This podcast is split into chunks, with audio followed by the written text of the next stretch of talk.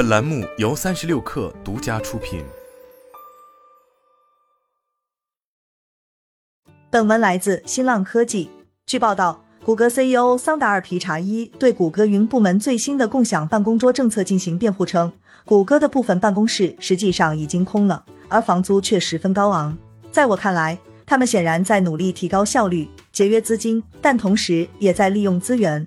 皮查伊上周在谷歌全体员工大会上说：“顺便说一下，有些人经常抱怨说，他们一进来就看到一大片空桌子，感觉就像鬼城，这可不是什么愉快的经历。”在皮扎伊发表这番评论前，上月有报道称，谷歌计划让云计算部门的员工和合作伙伴在其五个主办工地共享办公桌，包括纽约和旧金山。该公司将这项计划称作“云办公室革命计划”。当谷歌母公司 Alphabet 在二月初发布第四财季业绩时，高管预计，为应对营收增速放缓和经济持续衰退的担忧，谷歌本财季会缩减全球办公空间，并有可能产生约五亿美元的相关成本。皮查伊表示，有许多人每周只有两天来办公室，导致目前的办公空间利用率不足。我们要用好手里的资金。他说，我们的房租很贵，如果只使用百分之三十，那就应该好好考虑考虑了。与此同时，谷歌云战略和运营副总裁安纳斯·奥斯曼在全体员工大会上表示，线下复工试点数据显示，该公司有三分之一的员工至少每周至少来办公室四天。奥斯曼称，作为试点项目的一部分。员工可以选择专用办公桌或共享办公桌，在这四天或更长的时间里，专用办公桌的利用率大约只有百分之三十五。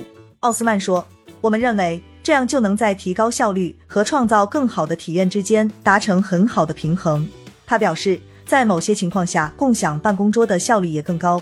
试点数据显示，即便采用轮流使用和共享办公桌方案，在分配了办公室的具体使用时间后，谷歌员工的协作也大幅改善。奥斯曼说，皮查伊表示，新政策目前只适用于云计算部门的员工。他还补充道，该公司为各个团队提供了实验的自由。云计算部门约占谷歌员工总数的四分之一。皮查伊还在会上提到了与共享办公桌政策和员工互动问题有关的担忧。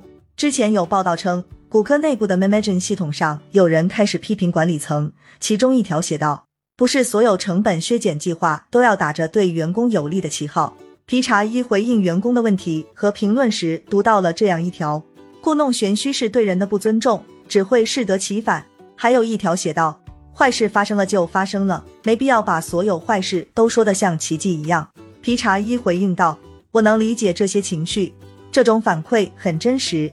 我们应该力求简单。”皮查伊说：“我认为关键是要明白，在我们这种规模上，几乎所有交流都有公开属性。